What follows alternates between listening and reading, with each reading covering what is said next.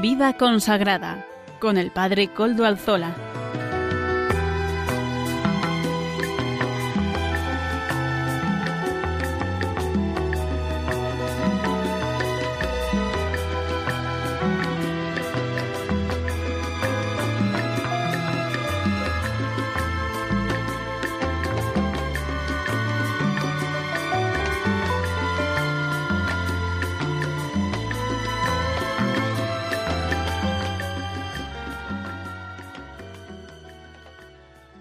Buenas tardes, hermanos, amigos y oyentes. Hoy es jueves y son las cinco de la tarde, una hora menos en las Islas Canarias. Es por tanto la hora de vida consagrada en Radio María. Le saluda con sumo gusto Padre Coldo Alzola Trinitario, emitiendo, como ya es costumbre para mí, desde Algorta. Le saludo desde aquí, desde el norte de España, a todos ustedes. Damos gracias a Dios porque una semana más nos hemos podido encontrar gracias a las ondas amigas de Radio María, que es la radio de la Virgen, que es la radio que nos acompaña en un momento y en otro de nuestras vidas, ah, durante todo el día. Además, como siempre lo hacemos, nos ponemos al comienzo de este programa bajo la protección del Beato Domingo Iturrate, bajo su intercesión. Él es nuestro patrono y protector. Saludo también a quienes nos están ayudando en el control en Madrid. Gracias a su servicio podemos emitir en esta ocasión también. Hoy que es ya 6 de octubre, ya estamos entrando en el mes de octubre, mes del Rosario, mes de la Virgen. Vamos a acompañar a María en este mes también, mes misionero, porque durante el mes vamos a celebrar también la jornada del Domund. Hoy nos acompañan, nos siguen acompañando nuestras colaboradoras Natalia Mendieta y Almudena M. Echevarría. Y además, en esta ocasión vamos a tener también la colaboración de una religiosa, la hermana Rosa Ábalos, del Instituto de Hermanas Trinitarias. Además es directora de una de las fundaciones educativas para que nos explique cómo va el inicio de curso, de este curso que también para los colegios no deja de ser eh, novedoso porque hay que aplicar nuevas leyes. Ya conocen además que se pueden poner en contacto con nosotros a través del correo electrónico de nuestro programa vida consagrada arroba vida consagrada arroba Ustedes me escriben y yo les puedo contestar.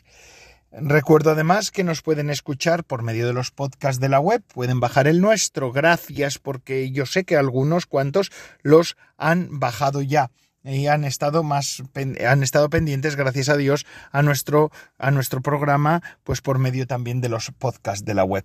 Muchísimas gracias, hermanos amigos, por por, el interés que ustedes ponen al programa. Además, en este programa también quería pues comenzar dando gracias a Radio María, porque gracias a estas ondas, gracias a esta emisora, pues mm, podemos emitir este programa y otros similares.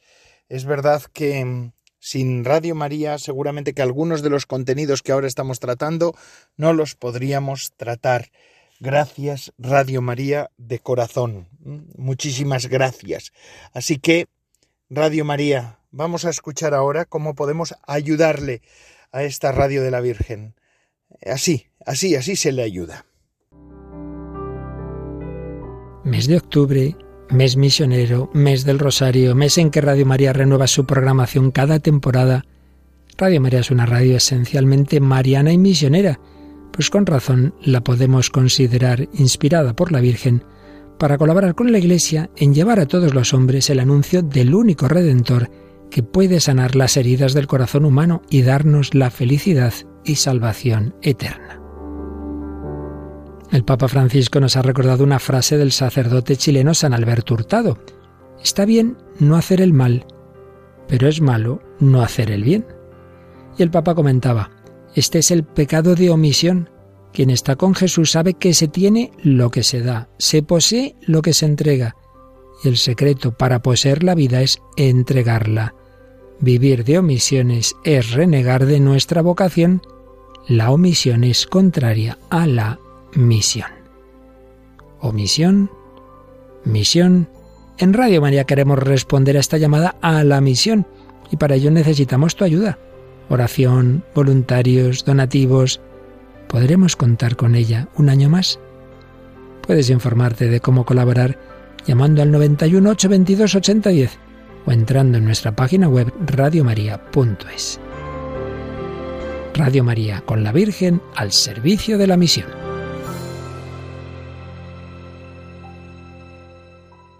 ¿Ya ven cómo pueden ayudar a Radio María? Es un empeño que tenemos que tener todos. Todos estamos empeñados en esta tarea tan importante y tan interesante que es Radio María. Así pues, amigos y oyentes, ahora seguimos con nuestro programa y como les he dicho al comienzo, vamos a escuchar a nuestra colaboradora, Natalia Mendieta. Ella nos explicará ya, y es la última vez que va, a participar en este programa por este año, eh, nos va a explicar eh, las meditaciones sobre los dones del Espíritu, que ya los acabó, y seguiremos ahondando en cuestiones de espiritualidad. Buenas tardes, Padre Coldo. Hoy terminamos esta serie de meditaciones sobre el Espíritu Santo, hablando de su misión trascendental en la Iglesia. El día de Pentecostés se revela plenamente la Santísima Trinidad. Desde ese día, el reino anunciado por Cristo está abierto a todos los que creen en Él. El Espíritu Santo hace entrar al mundo en los últimos tiempos, el tiempo de la Iglesia, el reino ya heredado, pero todavía no consumado. Esa es la misión de la Iglesia, cuerpo de Cristo y templo del Espíritu Santo. Como nos dice el Catecismo de la Iglesia Católica, el Espíritu Santo prepara a los hombres, los previene por su gracia, para traerlos hacia Cristo. Les manifiesta al Señor resucitado, les recuerda su palabra y abre su mente para entender su muerte y su resurrección. Cristo, cabeza del cuerpo, es quien distribuye el Espíritu Santo entre sus miembros para alimentarlos, sanarlos, organizarlos en sus funciones, vivificarlos, enviarlos a dar testimonio. Por medio de los sacramentos de la Iglesia, Cristo comunica su Espíritu, santo y santificador, permitiéndonos nacer a una vida nueva, la vida del Espíritu. En el bautismo, el Espíritu Santo introduce al hombre en el camino de la gracia, bajo el amparo de la Iglesia. En la Eucaristía es el propio Cristo quien se nos da a partir de la invocación del Espíritu Divino. En la confirmación nos presentamos ante el Paráclito confirmando nuestra adhesión a Dios. En la penitencia, el mismo Espíritu, con el Padre y el Hijo, nos absuelve de nuestros pecados. En el matrimonio, el Espíritu une a los contrayentes, haciendo de ellos una sola carne. En el sacerdocio, son ungidos y enviados por el Espíritu como Cristos en la tierra. Y por último, en la unción de enfermos, reaviva y conforta al enfermo en su cuerpo y en su espíritu. Todas estas gracias derramadas sobre los que formamos parte de la Iglesia nos santifican y nos convierten en instrumentos de santificación para los demás. El Espíritu Santo es el verdadero motor de evangelización en la Iglesia. Como escribía Pablo VI, es Él, el Espíritu Santo, que hoy, como al principio de la Iglesia, actúa en cada evangelizador que se deje poseer y conducir por él, que le sugiere las palabras que a solas no podría encontrar, disponiendo a la vez la preparación de la mente de quien escucha, para que sea receptivo a la buena nueva y al reino anunciado. Para realizar esta misión es importante que la Iglesia se apoye en dos pilares, en dos actitudes fundamentales. En primer lugar, la unidad la comunión entre sus miembros. Jesús nos advierte, todo reino dividido contra sí mismo es asolado, y toda ciudad o casa dividida contra sí misma no permanecerá. El espíritu de la Iglesia es uno, y sus miembros deben seguir ese único espíritu. Por ello, la Iglesia prevalecerá hasta el fin de los tiempos. Ahí está su fuerza la garantía de que la palabra de Dios es indestructible, es una y verdadera. La lengua del Espíritu, la lengua del Evangelio es la lengua de la comunión, que invita a superar la cerrazón y la indiferencia, divisiones y conflictos. Amor fraterno, reconciliación, paz, servicio, generosidad, tienen que ser los valores que nos caractericen a los católicos, entre nosotros y de cara al mundo. Recordemos las palabras de Jesús. En esto conocerán todos que sois mis discípulos, si os, tenéis amor unos a otros. En segundo lugar, es necesario coraje y valentía para proclamar la novedad del Evangelio. Este es otro efecto de la acción del Espíritu Santo. El anuncio de la buena nueva con franqueza, en voz alta, en todo tiempo y en todo lugar. Debemos dar testimonio de la verdad, sabiendo que es el mismo Espíritu quien dirige nuestras palabras y acciones, y que nada nos puede parar bajo su guía y protección. Tiene que ser un anuncio lleno de audacia y alegría, ser testigos auténticos de que es el soplo del Espíritu el que nos empuja, al igual que lo hizo en Pentecostés, en los comienzos de la Iglesia. Un espíritu que nunca ha dejado de soplar con fuerza allí donde ha sido invocado. Invocar significa orar. Una iglesia que evangeliza debe comenzar siempre con la oración. La oración es imprescindible para vivir en comunión con el Espíritu de Dios. Es la única forma de lograr que su fuerza y su gracia nos penetren de tal forma que nuestras palabras y obras sean las del propio Cristo en la tierra. Vivimos tiempos difíciles, oscuros, donde la luz de Dios a duras penas es percibida por la mayoría de los hombres, incluida una gran parte de la propia Iglesia. Las divisiones y enfrentamientos, las desviaciones doctrinales, atentan a la unidad del cuerpo místico. La confusión y el desconcierto se han instalado en la percepción de muchos católicos. En este sentido, las palabras del Papa Benedicto XVI nos alientan y animan. A pesar de las dificultades y las divisiones, los cristianos no pueden resignarse ni caer en el desaliento. El Señor nos pide perseverar en la oración para mantener viva la llama de la fe, de la caridad y de la esperanza, de los que se alimenta el anhelo de unidad plena. Ut unum sint, ser uno, nos dice el Señor. En nuestro corazón resuena siempre esta invitación de Cristo.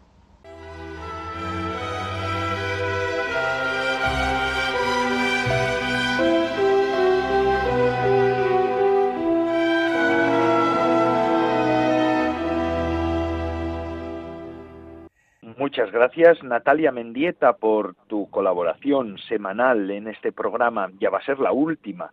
Este, este 6 de octubre ya va a tener la última colaboración. A partir del que viene, vamos a, del programa que viene, ya vamos a tener otra programación dentro del programa de vida consagrada en el que estamos. Y es que hablando de consagrados y de consagradas, pues lo más interesante es poder hablar con los que verdaderamente vivimos así. Esta es nuestra vocación. Y hoy tenemos como invitada de nuestro programa a Rosa María Ábalos Pérez. La hermana Rosa María Ábalos es trinitaria, ¿eh? como yo. Buenas tardes, Rosa María. Rosa, ¿qué tal estás? Buenas tardes, eh, Padre Coldo. Estupendo, hermana. Ella nació en Villa García del Llano, en Cuenca, allá de, eh, por el 10 de abril de 1969.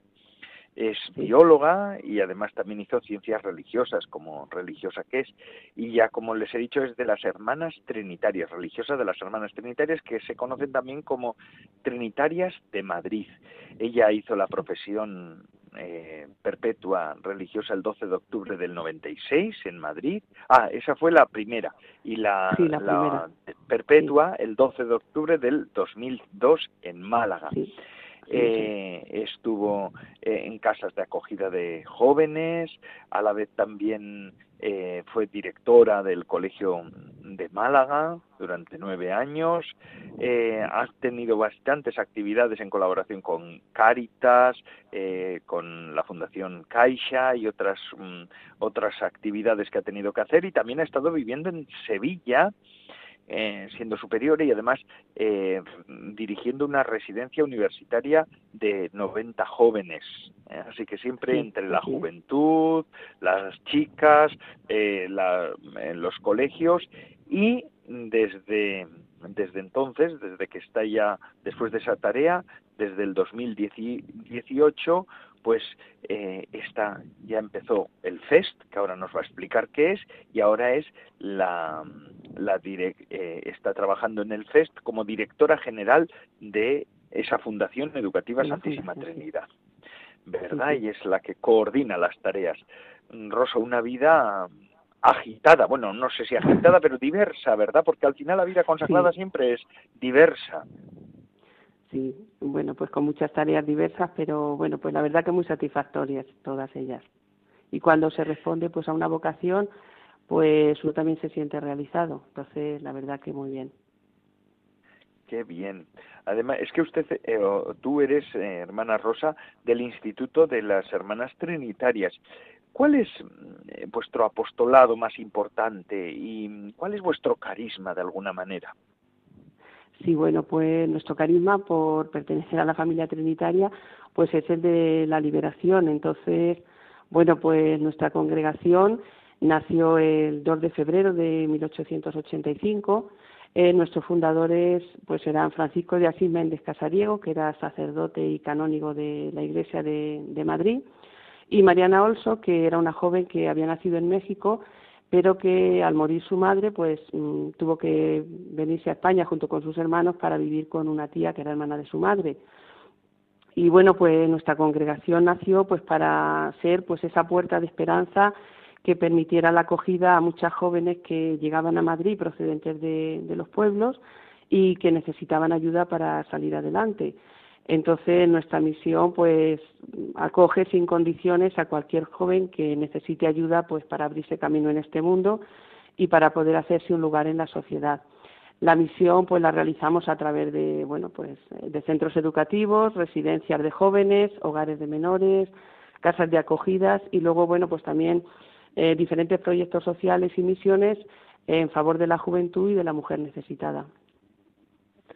Qué interesante porque a mí me suele llamar mucho la atención cuando voy a casas vuestras que tenéis una imagen de vuestro fundador con la fundadora y otras personas también haciendo como un arco, ¿no? Como una puerta, como un arco, ¿no? Ese arco de entrada, podríamos decir. porque nuestro fundador quería que nosotros fuéramos pues una puerta abierta a esa esperanza, ¿no? Como una puerta abierta pues para acoger sin condiciones. Entonces, el, lema era que, que, tuviéramos en nuestras casas siempre la puerta abierta para cualquier joven que llegara y que necesitara de nuestra ayuda. Entonces, ese es como el lema incondicional, una puerta siempre abierta. y en, la, las figuras pues se representa que los dos forman esa puerta para acoger. Qué bueno, qué bueno. Una puerta siempre abierta. Qué bonito es eso escuchado en un momento, o que lo cuente más que bonito, que lo cuento es en un momento en el que mm, las puertas de los países, de las instituciones, de tantas, de tantos lugares se cierran, ¿verdad? Y que haya pues mm, una vida religiosa, una vida consagrada, que su lema y su razón de ser sea tener una puerta siempre abierta. Eso es una verdadera, un verdadero gozo. Y hemos dicho que es usted ahora, o eres tú, hermana Rosa, directora, es que les voy a explicar a los oyentes, nos conocemos y somos compañeros, somos trinitarios, y entonces me, se me hace muy, me resulta un poco raro hablarte de tú, de hablarte de usted, vamos, y por eso utilizo siempre el tú. Mm, que eres directora del FEST, ¿verdad? Del, de, ¿Qué es eso del FEST? ¿Qué es lo que se pretende con el FEST? FES es una fundación educativa y FES, esa palabra pues responde a las siglas de Fundación Educativa Santísima Trinidad. Esta fundación pues está formada por distintas instituciones religiosas de la familia trinitaria eh, bueno, pues en ella participan la provincia del Espíritu Santo de la Orden Trinitaria, que sería la rama, es la rama masculina de los trinitarios aquí en España, y después tres congregaciones femeninas, las trinitarias de Balán, las trinitarias de Mallorca y las trinitarias de Madrid, que somos nosotras.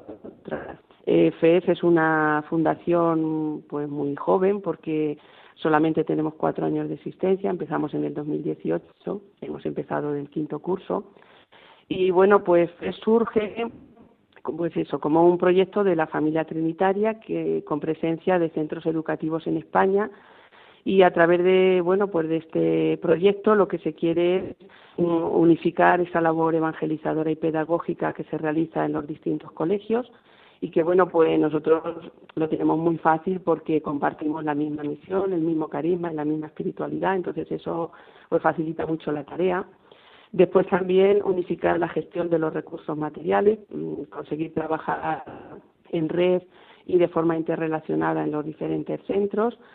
Y otro de los objetivos también es pues fomentar un proyecto de misión compartida en el que tanto bueno pues los laicos como los religiosos colaboremos en lo que es la dirección y gestión de los centros educativos, en la formación del personal, en la evangelización y la pastoral, es decir, en los distintos ámbitos de, esta misión para ir creando pues ese sentido de pertenencia y de familia de todos los miembros de la comunidad educativa. Qué bueno. Eh, en realidad, son diversos colegios en diversas comunidades autónomas.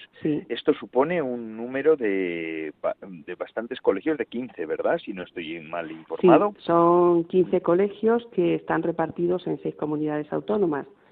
Uno en Castilla-León, mm, tres en Castilla-La Mancha, dos en la Comunidad de Madrid, cuatro en Andalucía, dos en Cataluña y tres en Baleares.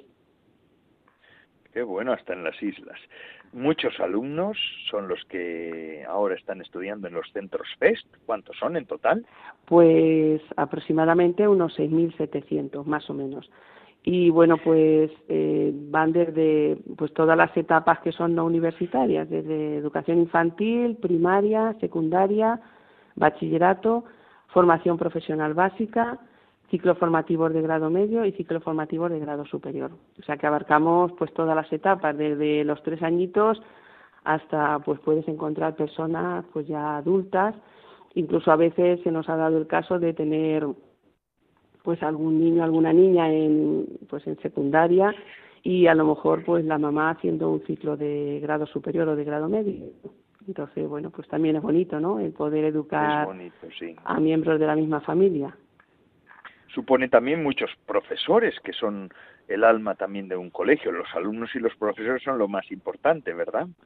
Sí, bueno, y no podemos olvidar, también son muy importantes, además de los profesores, el personal de administración y servicios, porque a veces, pues, es muy importante, sobre todo cuando alguien llega a un colegio, pues quién lo recibe y cómo lo recibe. Y el que nos acojan bien, nos reciban con una sonrisa, con unos buenos días o buenas tardes, o, que en un momento, pues que a lo mejor un niño está malo y bueno, pues la persona que hay en recepción o en secretaría pues la atiende con cariño y, y luego, bueno, pues le da el cuidado que necesita, pues eso a los niños después no se les olvida, ¿no? Entonces es una labor muy importante también la que realiza el personal de administración y servicios. Eh, trabajadores son en torno a 600 más o menos. No es un número fijo porque a veces, bueno, pues depende también de, pues de prejubilaciones, de reducciones de jornadas, de sustituciones, pero vamos, nos movemos en torno a 600 trabajadores. Es una gran familia. sí, sí, una familia Parece que no, pero es una gran familia, madre mía, son muchas personas. Y el FEST, una de las tareas es también acompañar en todo el proceso de aprendizaje y de enseñanza-aprendizaje, ¿verdad? Eh, carácter propio, eh, documentos importantes, formación del profesorado. Eso es una de vuestras tareas. Sí, bueno, pues nosotros tenemos un proyecto educativo que lo que pretende, bueno, pues es expresión de esa misión liberadora que ha caracterizado siempre pues a la familia trinitaria, ¿no? Nuestras raíces pues surgen con San Juan de Mata, que bueno, pues hace más de 800 años sintió pues esa llamada, ese carisma redentor liberador y pues a, partir de ahí las distintas ramas que han ido surgiendo a lo largo de la historia han intentado ser esa expresión liberadora también, ¿no? Entonces nosotros queremos llevar a cabo esa misión liberadora pues a través de la educación y para ello, bueno, pues nos apoyamos en, en diversos documentos o diversos instrumentos, ¿no? Tenemos, bueno, como tú decías antes, el carácter propio que recoge pues lo que es nuestra identidad trinitaria, nuestro ideario y bueno, pues a través de la misión, la visión y los valores, pues recoge todo aquello que queremos transmitir y hacer realidad entre, entre todos los miembros de la comunidad educativa. Este es un documento público que bueno, pues puede conocer cualquier persona que se acerque a nuestros centros educativos. De hecho, lo deben de conocer, ¿no? Para saber cuál es nuestro, nuestra identidad, nuestra señal de identidad. Después también tenemos un plan estratégico institucional. A pesar de que solo tenemos cuatro años de existencia, pues ya es el segundo, mm, que lo acabamos de estrenar ahora en septiembre. Entonces, ah, bueno, pues es como nuestra hoja de ruta el plan estratégico institucional y es el que nos ayuda pues a programar cuáles van a ser pues nuestras líneas de acción que tenemos que trabajar cada curso para conseguir pues esos objetivos que, nos hemos propuesto, ¿no? Cuando lo elaboramos, porque lo hemos elaborado a lo largo del curso pasado, pues entonces eh, en lo que es su elaboración, pues nos la coordinó Pedro Huerta, que es el secretario de nuestro patronato, además del secretario general de Escuelas Católicas, y cuando empezábamos a elaborarlo, pues él nos lanzó una pregunta y él nos preguntó qué pasaría si profundizáramos en el pacto educativo global y nos basáramos en él para crear nuestro PEI. Y bueno, pues nosotros recogimos el guante, recogimos esa pregunta y allá que nos lanzamos. Entonces comenzamos a trabajar mm, analizando los puntos claves del pacto educativo global y la invitación que nos había hecho el Papa para construir ese nuevo modelo de sociedad desde la solidaridad. El pacto educativo, el pacto educativo global es eh, es un pacto que impulsa el Papa Francisco, ¿verdad? Sí, sí, sí. y con este pacto nos invita, pues eso, a unir esfuerzos a nivel mundial para transformar el mundo, porque bueno, pues tal y como lo estamos gestionando actualmente, pues vemos que no, que bueno, pues que está en crisis, que va a la deriva. Entonces, es lo que pretende con este pacto educativo es crear una alianza educativa que nos lleve a formar personas que reconstruyan la sociedad y que la hagan pues más humana, más fraterna, más solidaria. El Papa es muy consciente del poder transformador que tiene la educación. Entonces, bueno, pues por eso nos ha lanzado pues esa invitación. Y a través del pacto educativo, bueno, pues hablamos de, del acceso a una educación de calidad para todos, de bueno pues de que no haya una cultura del descarte que lleve a personas con menos recursos o menos capacidades a ser excluidos de la sociedad, a crear pues una escuela del cuidado, de la interioridad, del acompañamiento, a llevar a cabo una gestión sostenible de nuestra casa común. Entonces, bueno, pues todos esos son aspectos que recoge el Pacto Educativo Global y que recoge también nuestro plan estratégico institucional. Qué bueno. Rosa, tenemos muchas cosas más que hablar porque un colegio es algo vivo y yo sé que ahora estáis en un momento de desafíos también, de nuevas leyes, de nuevas eh, directrices, siempre hay cambio en la educación y es así, pero sabe sabes lo que te digo, que se nos han pasado los minutos que teníamos previstos para el programa. Y ya sabes que en, Radio María, como en todas las radios, en Radio María hay cosas muy distintas al resto de las radios, pero el tiempo vale, corre igual. Tiene los mismos segundos y corre. Y ha sido un placer poderte escuchar hoy, abrirnos esta ventana de la educación, además también de conocer así someramente, pero bueno, tu familia religiosa esa familia a la que perteneces, ¿verdad? Tu casa, al fin y al cabo, la casa es tu, las hermanas trinitarias, en las religiosas eh, hermanas trinitarias. Y bueno, pues muchísimas gracias por la labor que estáis haciendo. Sigue adelante, sé que estáis en principio de, al comienzo del curso, suele ser siempre duro en los colegios, hay que trabajar mucho, hay que... Un poquito poner en marcha el curso, sí. Así es. Así que esperemos que tengáis muchos éxitos. Un abrazo muy fuerte y pues muchas gracias, por abrirnos esta puerta a Radio María también, ¿eh? a este programa de vida consagrada. muchas gracias a vosotros por ofrecernos esta oportunidad de dar a conocer pues nuestra fundación y un poquito, bueno, unas pinceladas de, de lo que hacemos. Podríamos contar muchas cosas, pero bueno, los tiempos son los que son. Pero muchas gracias. Eso es. La próxima vez seguimos hablando, porque hay algunos temas que me han quedado en el tintero, ¿eh? que yo tenía apuntados aquí más temas, pero ya te he dicho que no nos va, iba a dar tiempo. Y es que es así. Bueno, y ahora continuamos con nuestro programa. Rosa, te invito a que sigas con nosotros, porque lo que en la siguiente sección también habla de la juventud. Mm, la juventud es cosa de los colegios, como no, y los jóvenes también tienen que ser evangelizados. Y de la mano de Amaro Villanueva, nuestro colaborador, vamos a escuchar ahora música para evangelizar. Adelante, Amaro.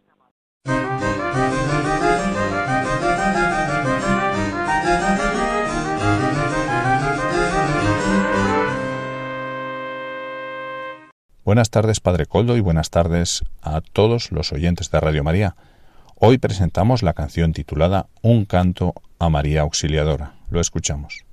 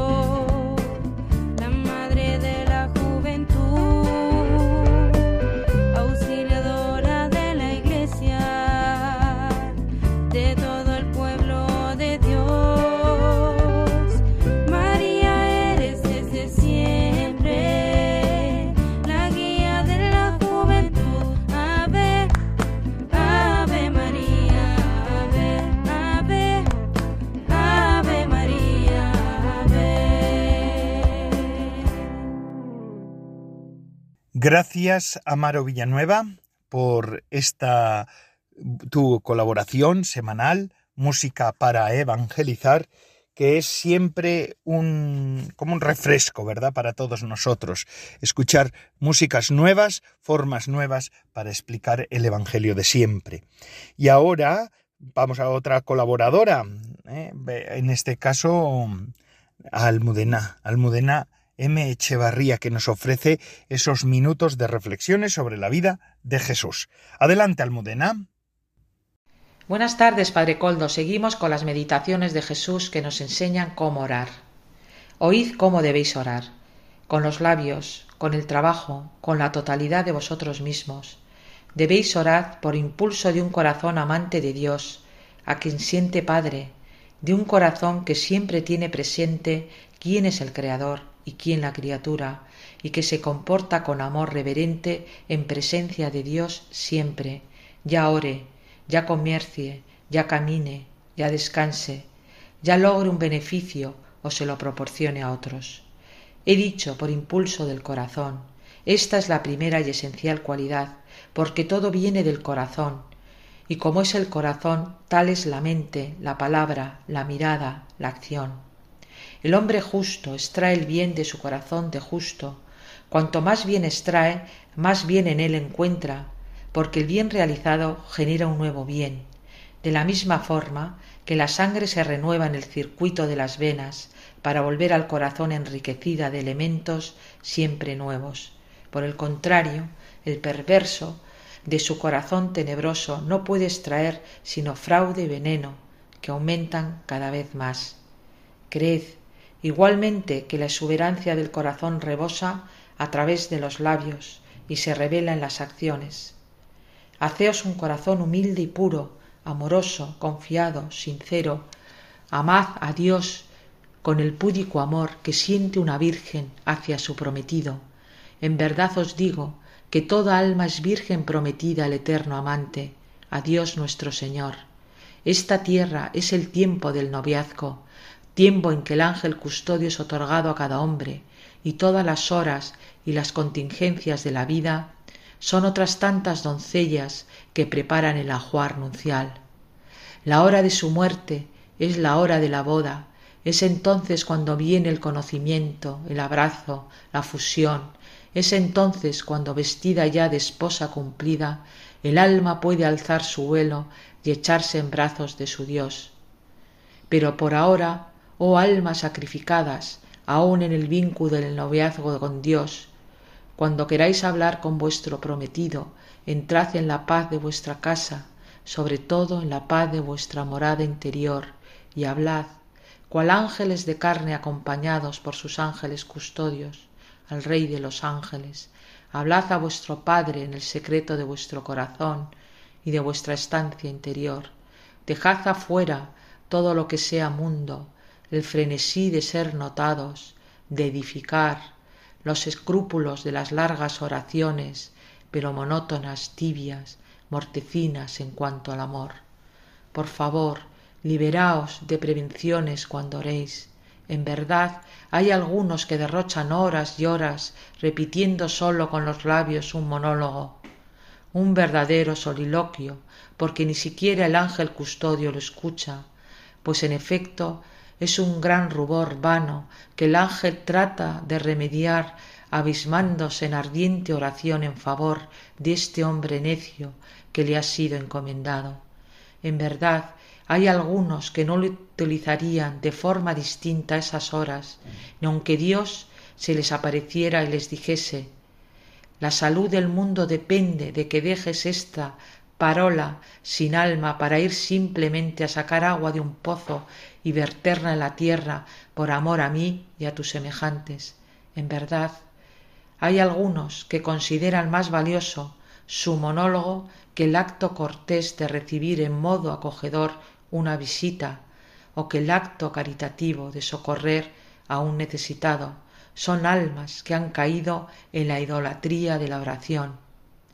La oración es acción de amor. Ahora bien, se puede amar tanto rezando como haciendo pan, tanto meditando como asistiendo a un enfermo, tanto realizando un peregrinaje al templo como atendiendo a la familia, tanto sacrificando un cordero como sacrificando nuestros deseos. Basta con que uno empape todo sí mismo y toda acción suya en el amor. No tengáis miedo, el Padre ve las cosas, el Padre comprende, el Padre escucha, el Padre concede. Cuántas gracias se reciben por un solo verdadero, perfecto suspiro de amor, y cuánta abundancia por un sacrificio íntimo hecho con amor no seáis como los gentiles. Dios no necesita que le digáis lo que debe hacer porque lo necesitáis.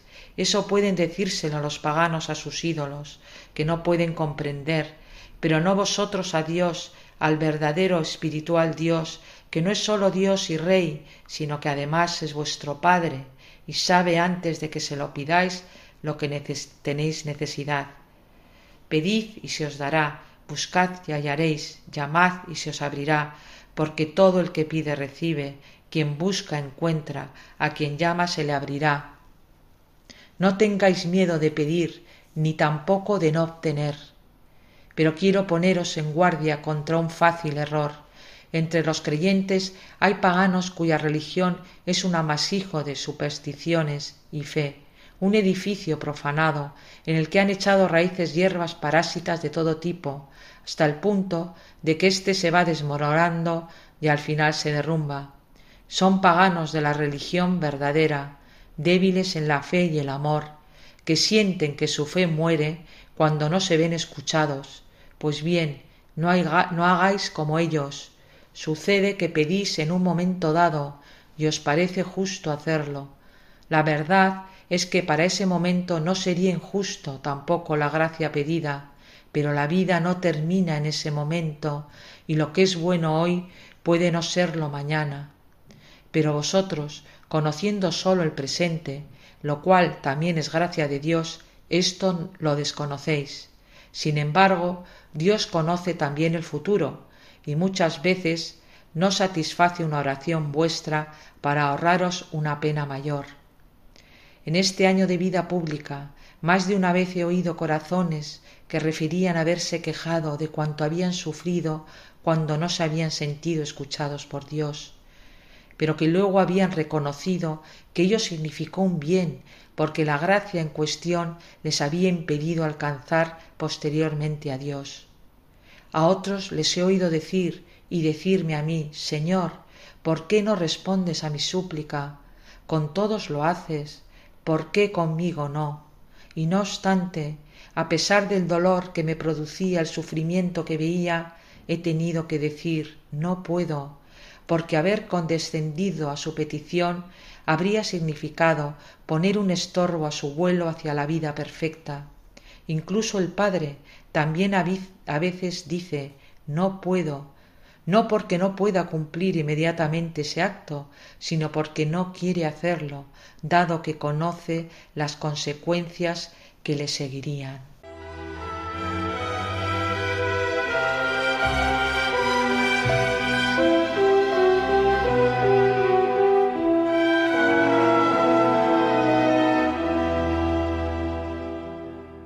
Gracias también a Almudena por su colaboración. Hermanos y amigos, ya casi estamos acabando el programa, pero antes de concluirlo me gustaría también hacerme eco de algunas realidades, ¿verdad? Y especialmente que tienen que ver con la vida religiosa. Eco quiero decir comentar, comentar alguna cosa que siempre solemos hacer, alguna explicación de la vida consagrada. Cuando ya empecemos eh, a partir de, de la semana siguiente que tengamos el programa ya nos ofrecerán colaboradores la formación, pero mientras tanto en este tiempo he estado yo haciendo como unas gotitas de formación que nos pueden venir bien a todos. Y una de las cosas, uno de los subrayados, ya por último quería yo también hablar de esto, eh, uno de los subrayados que tiene la vida consagrada es que la vida consagrada es siempre profecía es el anuncio de que Dios cumplirá al fin de los tiempos obras mayores aún que en el pasado. Esto es esto es la profecía y esto es lo que es la vida consagrada. Nosotros vivimos bajo los tres votos o con los tres votos. Hacemos voto de pertenencia exclusiva a Dios, holocausto en su presencia, porque en realidad nosotros decimos que Dios hará aún cosas mayores y estamos a la espera. La vida consagrada, todo tipo de vida consagrada, es eso, espera de lo que va a venir.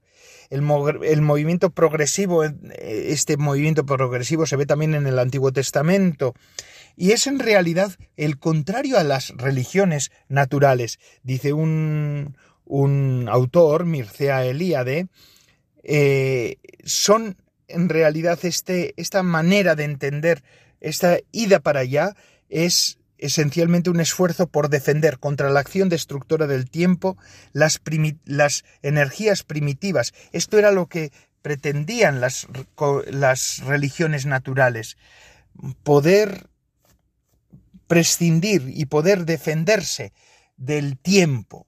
En cambio, con la, con la Biblia, con la fe de la Biblia, que Jesús lleva a plenitud con su revelación, el tiempo adquiere un contenido no negativo, sino todo lo contrario, positivo, como lugar en el que se realiza un designio de Dios. Sin embargo, esta orientación hacia el futuro supone un acto de fe, fundado en las promesas de Dios. Por ejemplo, ahí, ahí está Abraham, ¿verdad?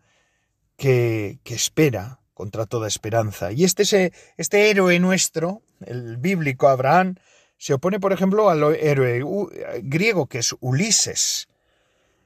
El título del poema de Homero significa, dice, nostoi, que es la vuelta.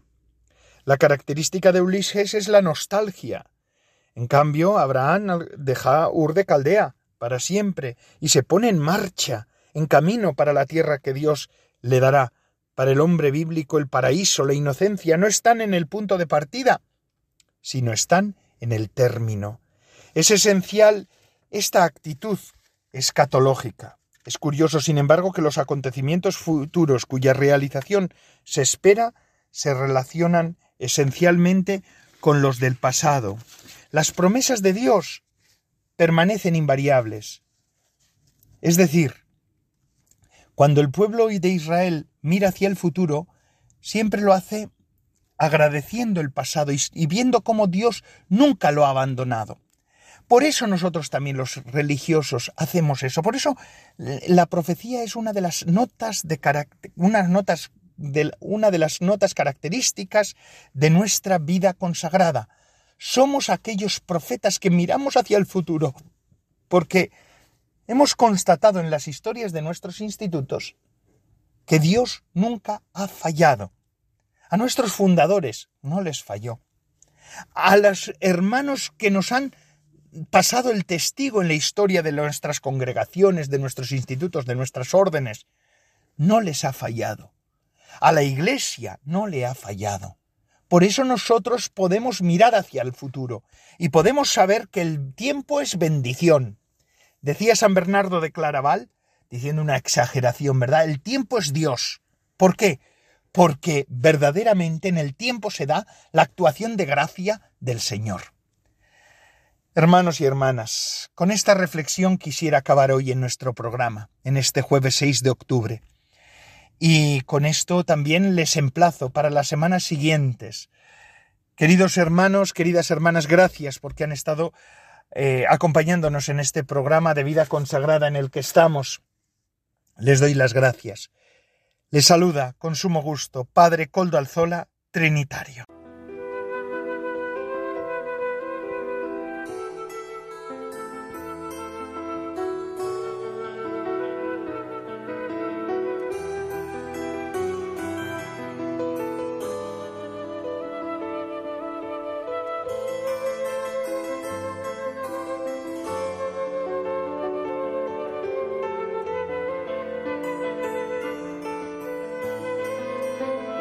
Vida consagrada con el Padre Coldo Alzola.